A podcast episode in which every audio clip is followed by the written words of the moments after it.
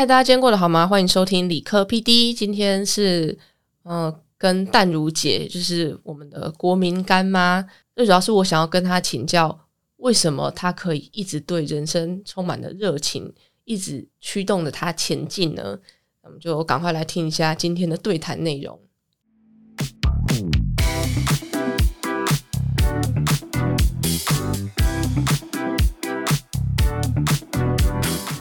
谢谢干妈的再次再次邀请，我现在都快要变成那个国民干妈，大家看到就要忍。好，那么哎，很高兴收了李克太太这个干女儿。但我们今天要讲的是什么呢？其实各位也许并没有了解真正的她，因为。他其实从很年纪很轻的时候就创业，创业一再创业啊！为什么一个人有这样的内在驱动力，不断的想创业呢？显然呢，以家境来说，你也不是那种穷苦人家的小孩，但是你总想创造些什么，对不对？总想感觉到心里有把火在烧，眼睛看的好像都不是眼前的风景，是不是？是，就是我们的母公司是 Oddity，O D D I T Y，它是一间。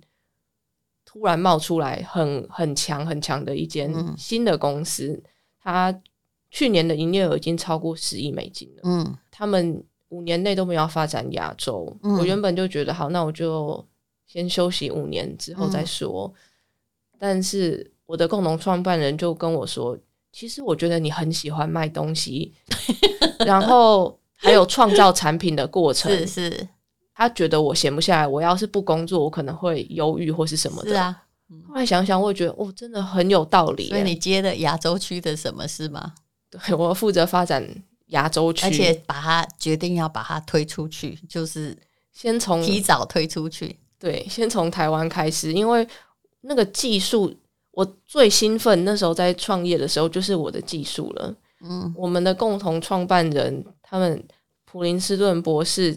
同时也是哈佛研究员，嗯，MIT 博士，还有 MIT 教授，就是跟他们一起，我觉得我好像站在一个比较离他们比较近的地方，因为我在创业的时候，我是在台湾，我都是晚上跟他们视讯开会，然后处理事情，所以你拼的时候大家没有看到，嗯，对，跟大跟大家一起工作，然后因为我以前我是读生物医学工程的。之后开始进社会，我觉得我离他越来越远。嗯，这次创业刚好跟所学有关，可以拿出来用。然后同时也觉得哇，差十年，这个科技进步也太多了。我一加入团队的时候，其实他们教了我非常多相关的科学，因为我那十年前那个年代没有这个东西。他们是实验室里面的研究员，是最第一手的。研究员教了我这个东西。我原本我那时候那个时代，你要找到一个分子，可能要花两到三年的时间，至少找到有用的东西，然后之后再出来做实验。这是我以前没有想象过的事情。然后我就觉得哇，再一次的，我好像又回到很很年轻、很年轻的时候，那个热情又被燃起来了。我们现在以前呐，就是从。比如说两年前开始，或者是五年前开始，嗯，我们用的东西大部分是动物、植物，嗯，不然就是细菌、真菌，嗯，上面去萃取出来的，嗯，当然也有合成新的分子，但是非常的少。那这些大概有三万多种，但是可被合成出来的分子有至少啦。超过三亿种，嗯，就是三万种跟三亿种差了一万倍。嗯，我们现在只是在冰山一角而已。嗯，那我们的技术就是 AI 演算法，我们有做出一个演算法，但那个不是重点，重点是你喂它的数据是什么。嗯嗯，我们创造出它的模型之后，丢一万两千种有自己特性的分子去跟它互动。嗯，我们就记录那个过程之后，把那个数据喂给 AI 演算法。嗯，之后它就会算出来。最适合你心中想要它的功能性分子的分子之后，我们再来做安全测试。那安全测试以前也是要做非常久、非常难，但是现在有非常多的晶片，可以让你做快速的做很多很多的测试。嗯，已经不是传统的生物实验了，就是全新的分子，之前从来没有的分子。是，这是一个了不起的成就了，而且也是一颗。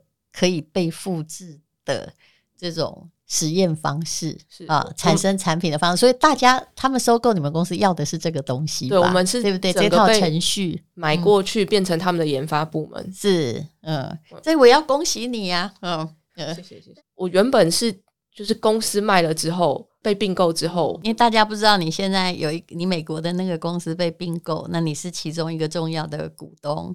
也许如果被并购，就好像马斯克当年公司被并购一样，财富一辈子就不需要，但那有闭锁期啦，一辈子就不需要再呃思量就是经济的问题，那人生的到底还要追求什么，对不对？是，然后我心里也想，我就算再次的创业，我几乎不大可能跟这一次一样了。那个数字也，我觉得不可能。如果以金钱为衡量值的话，嗯，不太可能到那个数字了。但是其实我一直觉得这个都不是重要问题，重要问题是有一件事情每个人都要问自己吧，请问什么样生活你才觉得过得好？但是我后来发现哦，我年纪大了，你发现你每个时期的答案恐怕不一样。其实人生是一个，就是有人是有目的的追求，但其实对我而言，我只是一个希望尽其在我的追求。那我怎么样过能够不遗憾？我无时无刻不在想这个问题哦，嗯，而所有的小目标，比如说我现在在写博士论文嘛，哈，都不能定义我，嗯，然后别人觉得说你这样够了，但是别人的够了也不能定义我的够了。我知道我想要过的就是一个尽其在我的生活，我觉得哎呀，这样生命很值得。那你觉得这个东西跟得到了什么钱，或者是呃公司卖了很多钱有关系吗？没有，就是等于是把目标跟你想要怎么样的生活脱钩。可是，难道你没有担心过，你接下来在做的新的东西可能不会有之前这么好了？嗯，金钱的收益也许没有之前的那么好，但是始终它不是我考量的标的。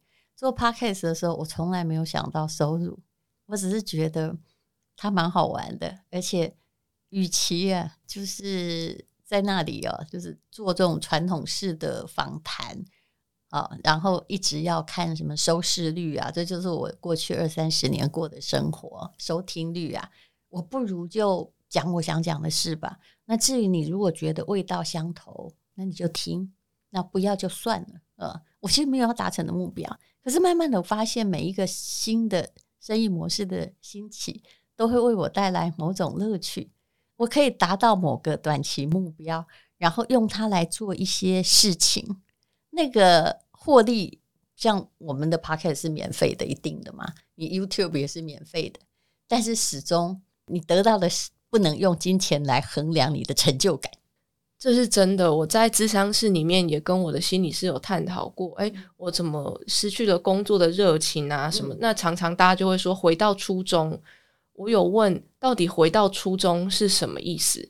那心理师有大概稍微解释一下，就是跟我想的其实不太一样，而是我回到做我最喜欢做的事情。像我相信，但我姐是非常享受他。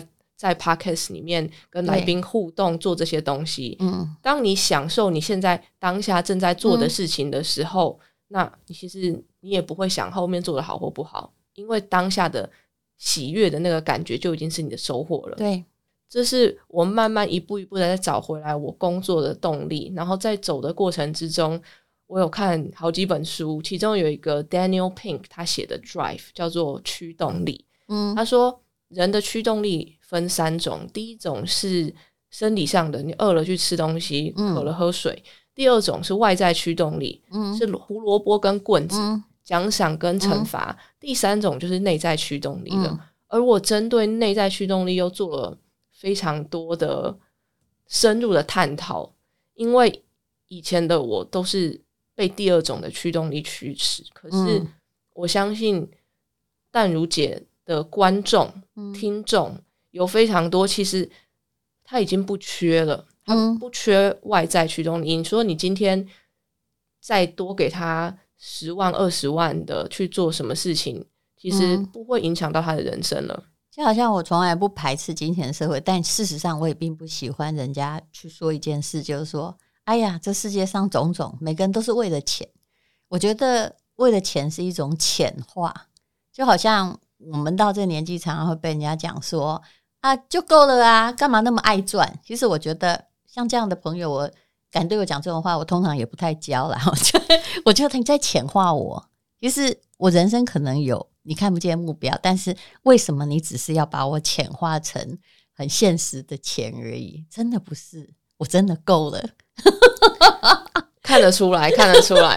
但是为什么我们还会在做电商？哦，然后为什么有时候你知道，刚开始做电商，我的确是在帮忙，嗯，一个台大学弟哦，因为他疫情之间没有办法卖产品，我是在帮忙他。后来我觉得，连做电商哦，我可能也曾经创造过一个大单。那后来可能没办法，也就是说，我曾经爬过很高的山坡，可是，哎，后来好像永远达不到这业绩，这是有可能的嘛？对，因为你没有找到痛点或者是对的商品。可是我并不是为了追求那个高峰而存在的，我喜欢那个过程。我是不是可以对，就算执行一个产品的贩售，我觉得它不错，我怎么样去抓住关键点推销它？我怎么样让消费者觉得舒服？所以每一次。每一个贩售哦，就就算是卖爆米花，我都觉得是个挑战。没有卖过的，他只要他东西很好，我我觉得很好玩呢。我觉得它有点像舞台剧。为什么很多演员宁愿去演舞台剧？钱很少，可是你可以马上用你的表演或你的做的做 something，然后得到了下面的观众的掌声，或你听到他在哭，你就觉得说：“哦，原来我这样是对。”这是一个很美好的实验的过程。你做实验应该也是喜欢那样的感觉吧？在化学实验室里面，我觉得它是一个肾脏技术的堆 堆积，就是你很想要做某些事情的时候，嗯，然后你真的做到了，嗯，然后在做的过程中，你会有肾上腺素盯着你去完成这件事情，然后哎进步了，或者是达到了，松一口气，得到的成就感，在过程之中享受的这个刺激，我觉得某方面。我们都是追求刺激，对。然后你就在开始在想，对，没错，这你也可以说它是一个刺激，但这刺激很可能也是是肉体的，像比如说我跑马拉松对肉体也很刺激，或者是它也有部分是心灵的，在这这过程中你也锻炼了心灵。至于人生要达到什么目的呀？我有时候觉得这是一个哈。你就去问上帝的话题好了，没有人可以回答。也许不管你在那边从小哈一出生就混吃等死，不要读书，什么都不要，跟我们这种拼了半死哈，然后最后还不是终归一死，他还活得比你长命，你知道吗？对不对？不管你有没有造福社会，其实哎，后面你的人最后终归虚无。但是重要的，原来我们不能专注于就爬过的山峰或达到的高度，原来。对我们自己有趣的，应该就是那个探索在山路之间所看见的风景，跟你留下的汗吧。嗯嗯，所认识的人、经历的事情，不管是好事坏事，创业就像坐云霄飞车嘛。回头看，在过程之中，真的有的时候是非常想哭，跟觉得很孤单的。嗯，但回头过，我又想要再一次试试看的这个过程。嗯，所以在。我觉得这个反而是让我就变得更有憧憬，因为我这一次做的想做的事情，他的目标虽然可能是差不多的，但我的心态已经不一样了。嗯，你有又想做什么事吗？还是你只是暂时，就是说，比如说前面的公司被并购了，对不对？啊啊，也算是成功了。那么，因为我刚刚其实有时候我在讲商业哈，说其实在美国公司现在有两条路，以前全部都是以上市了，但是现在呢要看状况。比如说像医疗的东西的话，它是被并购是比较好的，因为大公司可以有更多的财力跟行销来把这间公司来造福下面的子公司，所以这是两条路。但在我们这里，大家都是走的是那种。比较期待的是，就单枪匹马就往上市路这样走，但其实那个对不是对于每个企业是一条好路。那这个公司是创业多久就被并购并？嗯，理论上是两年以内啊，实在是两年之内，一个有前途的东西就可以创造非常多的财富啊。不过我刚刚一直在说财富不是重点，这就是你说的，应该不只有一个产品，对不对？就是。你说的当时跟我说的养法医嘛，就是是是用各式各样东西哈，就等于就是说，爱迪生在实验那个得到钨丝，它是可以永续长久燃烧发光的，但是你们用最迅速的方式，用分子医学的实验的方式，就可以找出其中所需要的那个物质。那现在公司被并购之后，你也已经想到新的目标，还是你正在想呢？我花了几个月的时间想，跟朋友聊聊啊，跟心理师聊聊啊，跟厉害的前辈们聊聊。后来我才决定，我要继续继续做。就是那不管人生在哪个阶段，像现在对我来讲，应该算是第二人生的开启了。你现在没有经济的顾虑了，那你要做些什么？我觉得这越自由越不好想。但除了就是诶得到了一笔财富。人生应该有别的目标吧？啊，是是不是？终极意义我们没办法问，那真的问上帝。但是总有让你更燃起你的眼睛火花的事情吧？嗯，我现在只要不要是告诉我是谈恋爱就好，这件事比较麻烦。还没有，还没有，这个私下再说，私下再说。我现在就像，其实又反映回刚刚干妈说的话，就真的是专注在当下，并且。在这个当下得到平静或者是快乐。以前我觉得追求快乐好像很有成就感，嗯，但快乐跟生活的热情是息息相关的，嗯，可能你一直都过得很平静，没有快乐或者是没有好好爱自己的话，嗯，你对生活就会越来越没有热情。是，像我现在就就是自己平常没有工作，我会帮自己化一些妆，嗯。因为我觉得，我看到镜子里面的自己，我我突然觉得长得还不错，很有 冲劲。今天我就会过得很开心，做事情也会特别顺利。那我就开始慢慢，其实现在我的目标就是爱自己了。嗯，其实就是你有没有发现，人生都是一种自我满不满意、自我舒不舒适啊？那自我有没有一些成就感啊？自我觉不觉得充实的问题？而这些都只能你自己找。也许就是喝一杯咖啡，你也可以补充一些精力，但始终都不是别人给你。是，嗯，好，其实我想，我看到这个李克太太的问题，我突然想到哈，你知道我人生最想退休的时候是几岁吗？九十九。不是，是三十六岁。嗯，哇，那年我还记得我在哪里？我应该在……嗯，好，我我那年在埃及旅行，而且我那时候我我不知道是哪根筋。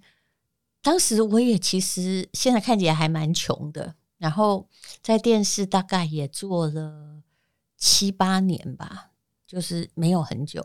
我觉得自己真的了不起到可以退休了。我一直觉得这种被动收入好像已经够了，现在想真的不够，我不骗你。可是那一年我就觉得我可以退休了。后来我就发现那件问题在于我太自满了，我的是比较性思维，因为我觉得在三十六岁时，我好像已经到达就是一般人要退休时候设定的财务目标，然后。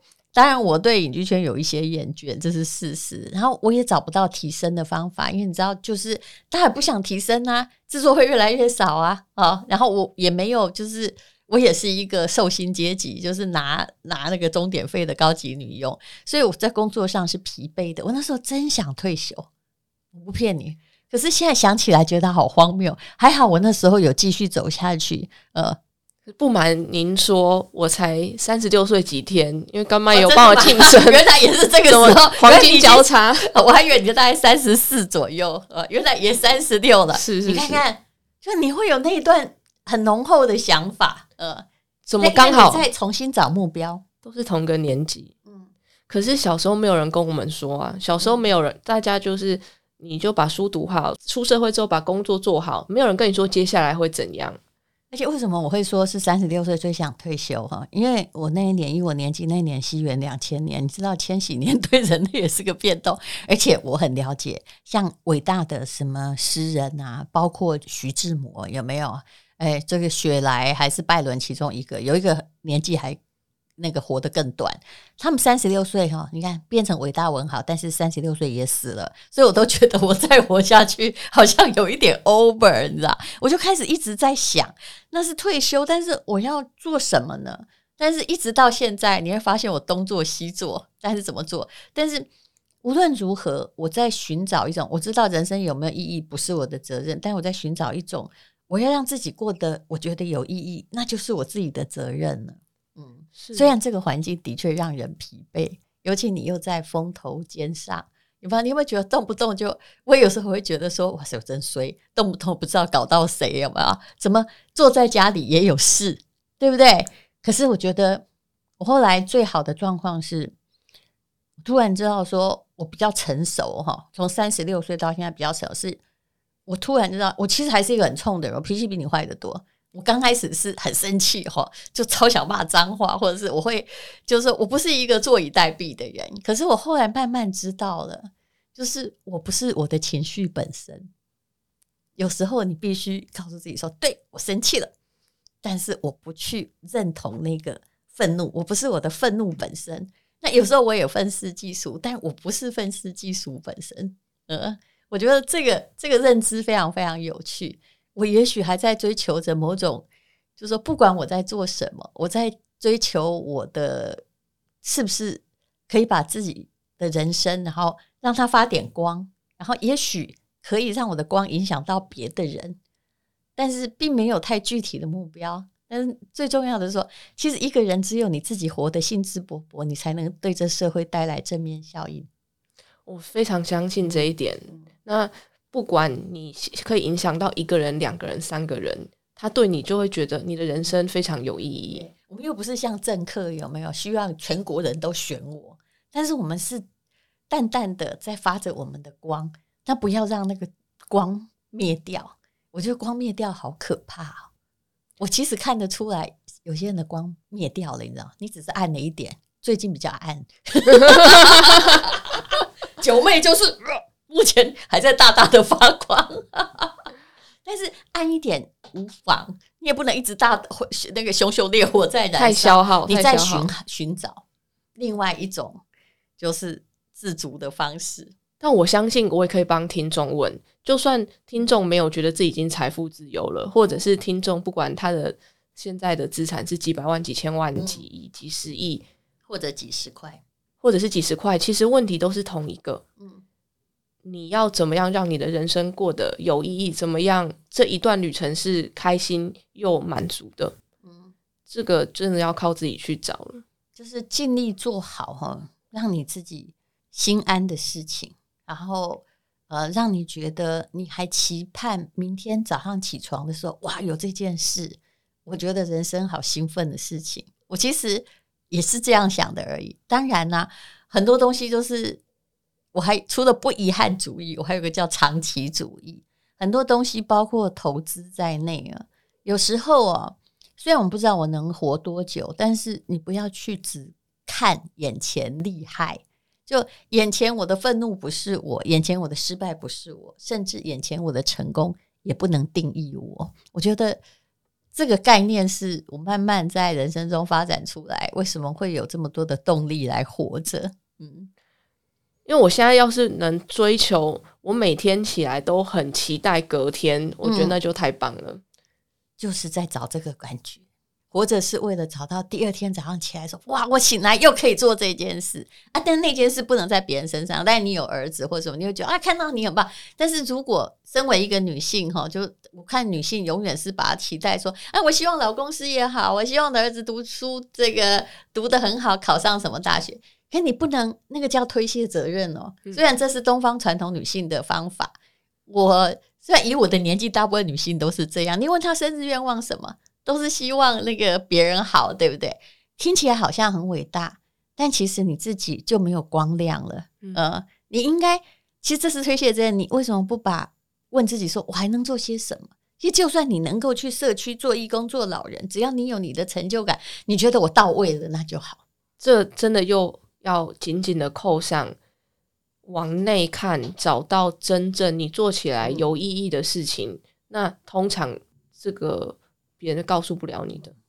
好，那个前不久你介绍我这本书嘛，叫《内在驱动力心理学》。你觉得你看这本书中，你得到的一个对自己最大的启示是什么？我觉得就是不要被过去绑架，嗯，过去的就过去，就像刚刚干妈说的，不管成功失败，你觉得愤怒开心，那个都没有办法定义你了，嗯，你要讲直白一点，有些人成功过后之后是会有金手铐在身上，他让他没有办法再次追求他下一个想要追寻的，因为他害怕回不去了，做不了了。他里面提到一个例子，他是讲 Michael Jordan，嗯，他很厉害，大家都知道他很厉害。他他在他人生顶峰的时候，他突然他就退休了，嗯，退休之后他就发胖，嗯，之后再回来，他的金手铐就解除了，因为他发胖了，大家就觉得说啊，你可能跳不起来啊什么的。但没想到，因为大家对他的期待降低了。他反而就还是打的超好，嗯，他可能因为不自觉的帮自己设下了一个小小的理由，就是发胖，但是他还做得到。那我就觉得，我会不会不要去想大家对我的期待，我光想我自己想要我做什么，那个金手铐就会不见了。大家对我们的期待是假的。我其实大概在很久以前就知道了，今天万一我挂点哦。那副文里面搞不好恶评还多于善评，因为 看好戏的人谁都一样。我跟你讲，因为看好戏的人就是这么多，对不对？那我一定要在乎大家什么？大家是不可控的，嗯，大家对你的期待也都是假的。其实我们都是人家茶余饭后的话题而已。既然他没有看得很严重，我也不必把别人的闲言闲语看那么严重。是是，这我相信你们都已经有这样历练，因为也已经在风头上很久了啦。所以我就。知道好，我我可以让别人的期待不要那么重要。那我自己呢？我现在要问我自己，到底想要做什么？做什么事情会开心？其实我对这个一直是有罪恶感的。我一直觉得我不应该追求做什么事情让自己开心。到现在哇，我觉得我有点解放了。嗯，我可以很开心的做自己。然后我现在做的是我唯一确保，就是我喜欢做这件事情，我才做。你敢不敢做一件事情？就是说，别人也都不赞成，只有你自己觉得很棒呢？就算他会失败，但你觉得，嗯，我如果我这辈子没有做，我一定有一点遗憾。我又回去拉大提琴，我觉得这样很好啊，就没有一定要很伟大哦。那我拉的很不好，嗯嗯嗯，我我其实做的很不好的事情很多，包括跑马拉松，我跑了这么久，我也跑得很不好，都是在关门前。前一二十分钟才进去，但是我乐此不疲，因为我从中找到了一些什么东西。好像人生就是需要有一个，你明知道他不一定会做好，是，但你还去试试看。不能跟别人比呀，包括九十岁老先生都跑比我快。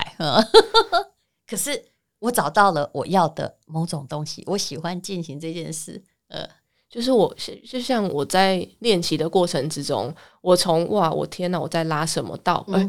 我竟然好像有点做得到，突然这句还拉得不错。对对对，就是从中让我慢慢的建立小小的成就感，让我非常的开心。其实我觉得你刚刚讲那句话很好，就是不要被过去绑架，对不对？其实你不要被任何东西绑架，不要被你的妈绑架，不要被你的家庭的期望绑架，也不要被众人的期望绑架。那种绑架非常可怕。对，其实那些东西都是你虚构的。它其实并不存在。你讲到妈妈的期望，好，妈妈总是希望女儿很棒啊，特别她对你期望很深的时候，或儿子。那你有没有想到说，嗯，有些时候不管你怎么棒，你一定都终其一生你无法讨好他，对不对？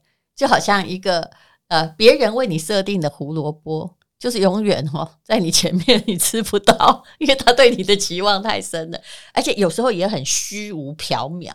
你要去迎合他，其实只为了得到一句承诺，其实那就是一个讨好情节。我一直在告诉我自己，我的人生不是为了讨好任何人存在的，讨好是一种绑架。讲的实在是太好了，我回家把它就是写在我的手机荧幕上面。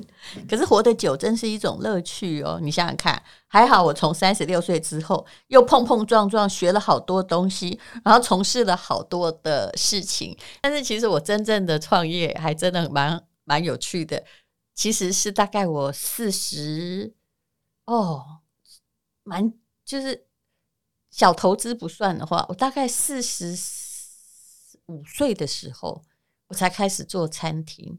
当然，如果你让我回过头去啊，杀了我，我也不会再做同样的事情。但是那件事很有趣，我当时兴致勃勃。这连油漆都是我去漆的，你相信吗？哇，哪一间还在吗？我要去看，被我卖掉了啊！还有民宿啊，我还真的做了一大堆，然后开始热热衷于那种装潢，然后热衷于那种打造一个城堡的感觉。可是我后来想到了，我那根本就是个不成熟或完蛋的 business model。然后啊，辛苦了老半天，只有在房子后来卖掉的时候，哎呀，回本了，你知道吗？可是那件。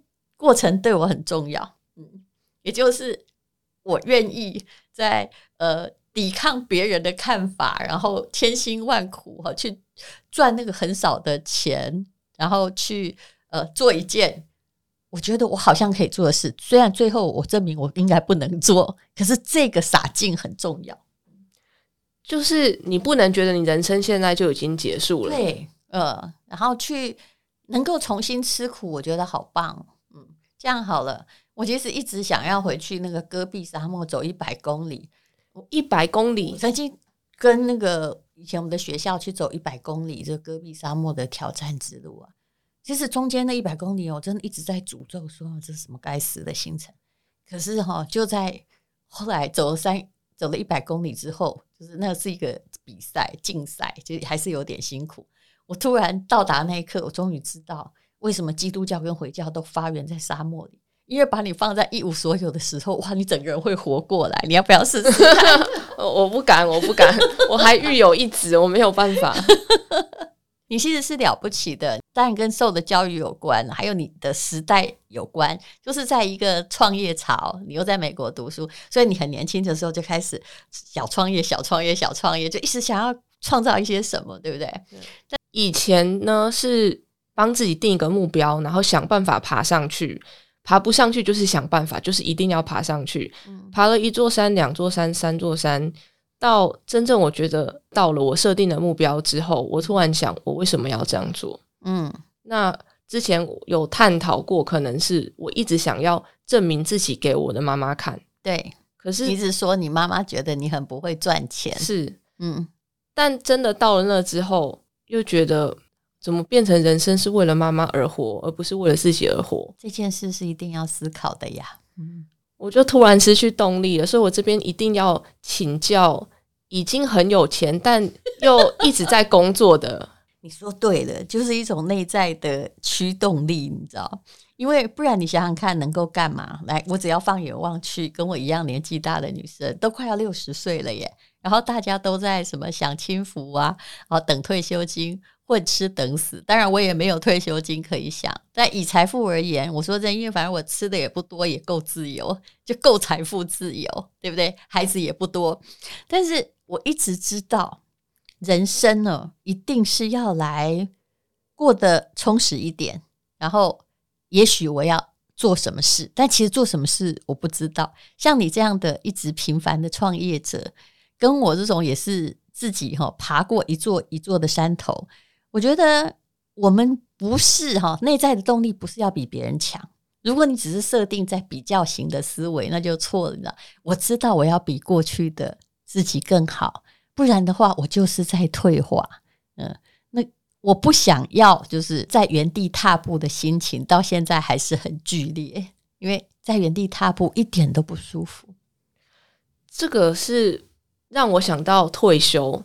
最近这两个字一直在我脑海里面想，跟怎么样去适应我接下来可能会不要过得这么可怕的生活，慢慢慢慢来的生活，跟怎么样从刚刚大家不了解你过的生活有多可怕。嗯，刚刚我进来这边录音之前，其实我们淡如干妈才刚结束了一档工作，然后我就看着她，觉得哇，怎么她可以？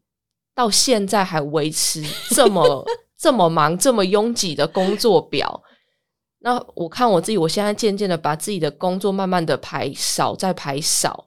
好，那哎，这个我知道，刚刚我们有讲到的东西，李克太太最近的呃养发液了哈，她也只能叫养发液啦，叫 Interest 嘛，名字出来了。Interest 的它这个中文叫做银翠丝，对，运筹帷幄了很久的东西，活化法根养发液已经出现了。这是李克太太她刚刚讲的这个实验出来的呃养发液，那在台湾真的只能叫养发液了。